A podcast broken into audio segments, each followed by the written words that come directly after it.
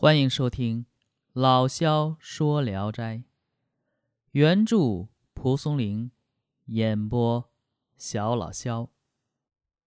今天讲的这一篇名字叫《刘姓》。什么叫刘姓呢？啊，说白了就是姓刘的人。淄川有个姓刘的人，这个人呢，十分的凶恶，简直如同老虎披上了人皮。穷凶极恶到头了都。后来离开淄川，搬到沂水县去居住，恶习仍然不改。乡里人对他是既恨又怕。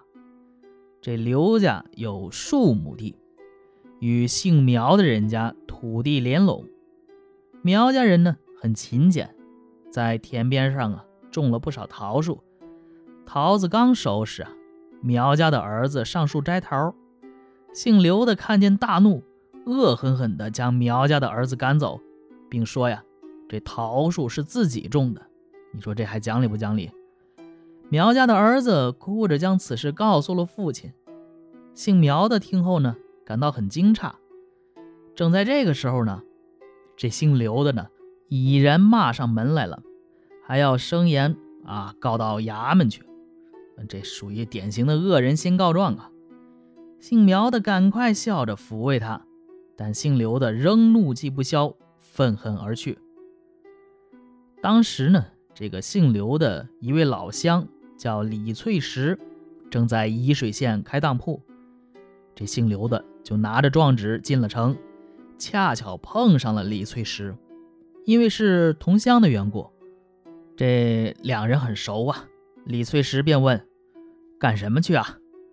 姓刘的把要打官司的事告诉了他，李翠石笑着说：“哎，你老先生的名声是人所共知啊，我早就认识那个姓苗的人，他为人很和善，哪敢占骗你的桃树？恐怕你说的是反话吧？”于是呢，把这姓刘的状纸撕碎，把他拉进铺子里，准备给他们调停调停。姓刘的仍愤恨不已。暗中拿铺子的笔，又写了一张状纸，藏在怀里，非要去告状不可。不久，姓苗的来了，把事情的经过详细的告诉了李翠石，并央求李翠石给说和说和，别让这姓刘的去告状。姓苗的说：“我是个庄稼人，活了半辈子没见过官长，只要不打官司，几棵桃树怎敢？”非得占为己有呢。李翠石把姓刘的叫出来，告诉他姓苗的表示要退让，要把桃树让给他。但这姓刘的又指天画地，骂不绝口。姓苗的呢，只是一个劲儿的和颜悦色的说好话，不敢辩驳一句。事后过了四五天，李翠石碰见村中人，说姓刘的已经死了。李翠石吃惊地叹息了一番。有一天，李翠石出门到别处去，看见道上走来一个拄拐杖的人，仔细一看，就是这姓刘的。等走到跟前，姓刘的热情地向他问好，并请他到家中去坐。李翠石吞吞吐吐地问：“呃，前些日子忽然听到你的凶信儿。”怎么怎怎么能这样瞎传呢？姓刘的没有回话，只是拉着他进村到家摆上酒宴招待他，才说：“哎，前些日子的传言不是假的。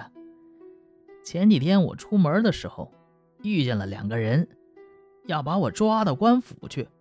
我问他们是因为什么事儿啊？他们说不知道。我想自己出入衙门数十年。”咱也不是怕见官的人呢，也没害怕，就跟他们去了衙门，见一个面朝南坐的长官，啊，面带怒容，说：“呃，你就是那个姓刘的吗？你恶贯满盈，不知悔改，又把别人的东西占为己有，像你这样凶横蛮暴，真该下油锅。”这个时候，另外一个人就查过铺子，说。呃，说这个人曾经干过一件善事还不该死。那长官呢，看过了步子，脸色缓和了一些，就说暂时送他回去吧。数十个人大声呵斥，要撵我走。我当时还说了一句：“呃，因为什么事儿把我抓来，又为什么事儿把我放回去，还请明示。”这个时候，一名小吏拿着簿子走下来，指着上面的一条给我看。这簿子上写着：“崇祯十三年，用三百钱帮一对夫妇团聚。”那小绿说：“不是这件事儿啊，你今日都没命了，要转生为畜生的。”听了这话，我害怕极了，就赶快跟着抓我的那两个人出来了。那两个人向我索要贿赂，我生气地说。你们不知道我刘某人在衙门出入了二十多年，是专门勒索别人钱财的。你们还敢向老虎讨肉吃？二人这才不吱声了，送我到村里，朝我拱拱手说：“这趟差事连一杯水也没有喝上。”等两个人走了，我进门就苏醒过来，原来我已经气绝两天了。这个姓刘的叽里呱啦说了这么大一堆，李翠石听了很奇怪。便问他干的那件好事到底是怎么回事原来当初啊是崇祯十三年，那一年是个大灾年，甚至出现了人吃人的事儿。那时姓刘的还在淄川，在县衙里当捕头。一次看见一男一女哭得特别伤心，就上前去问。对方回答说：“我们是一对夫妻，结婚才一年多。”今年闹饥荒，夫妻不能两全，所以悲伤。过了一会儿呢，在油坊门口又碰上那两口子，好像在争论什么。姓刘的上前询问，油坊马掌柜说：“这对夫妇快要饿死了，日日向我讨麻将度日，现在又要把老婆卖给我。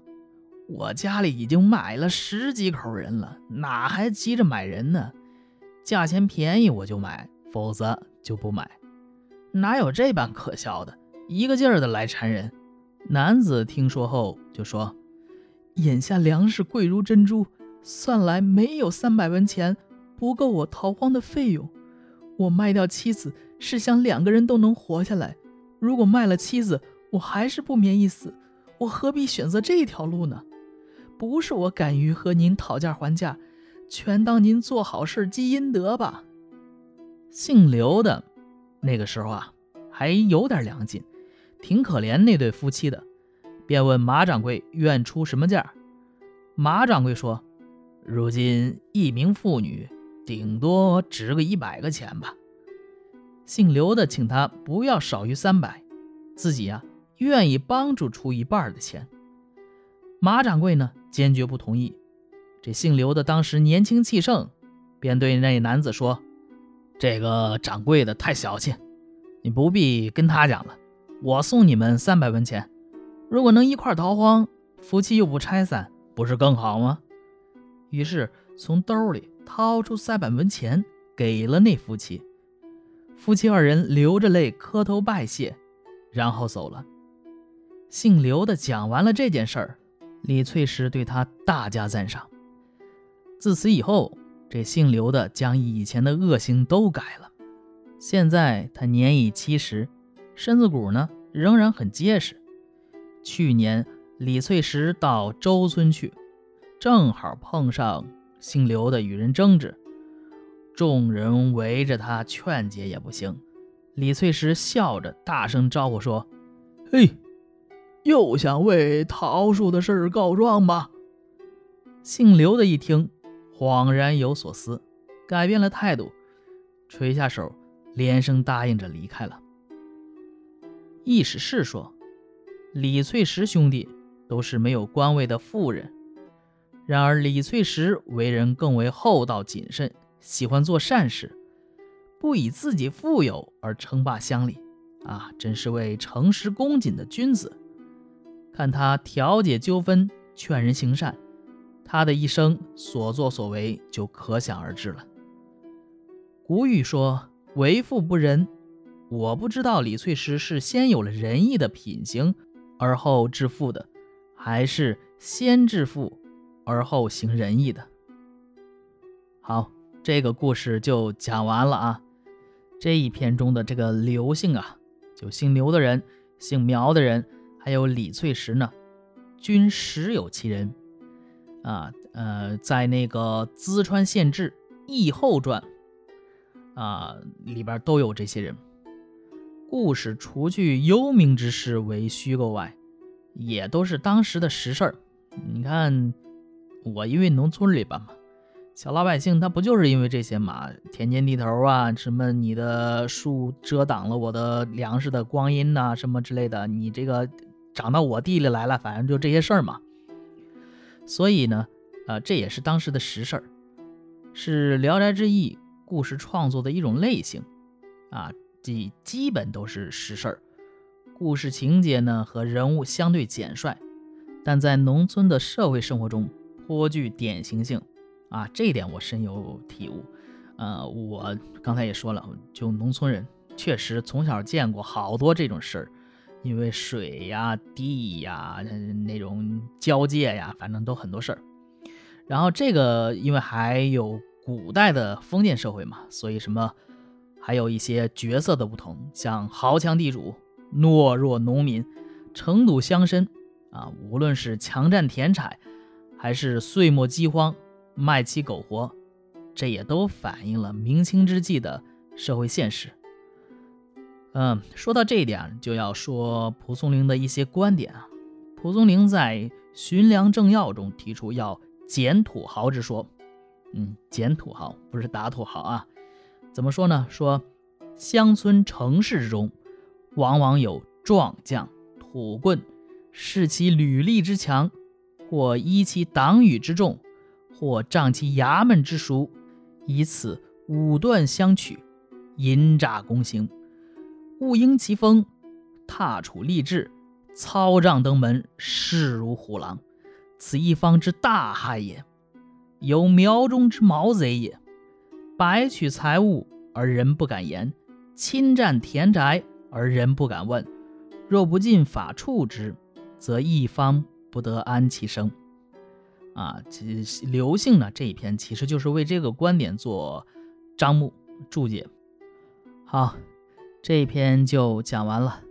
我是肖老肖，咱们下一篇接着聊。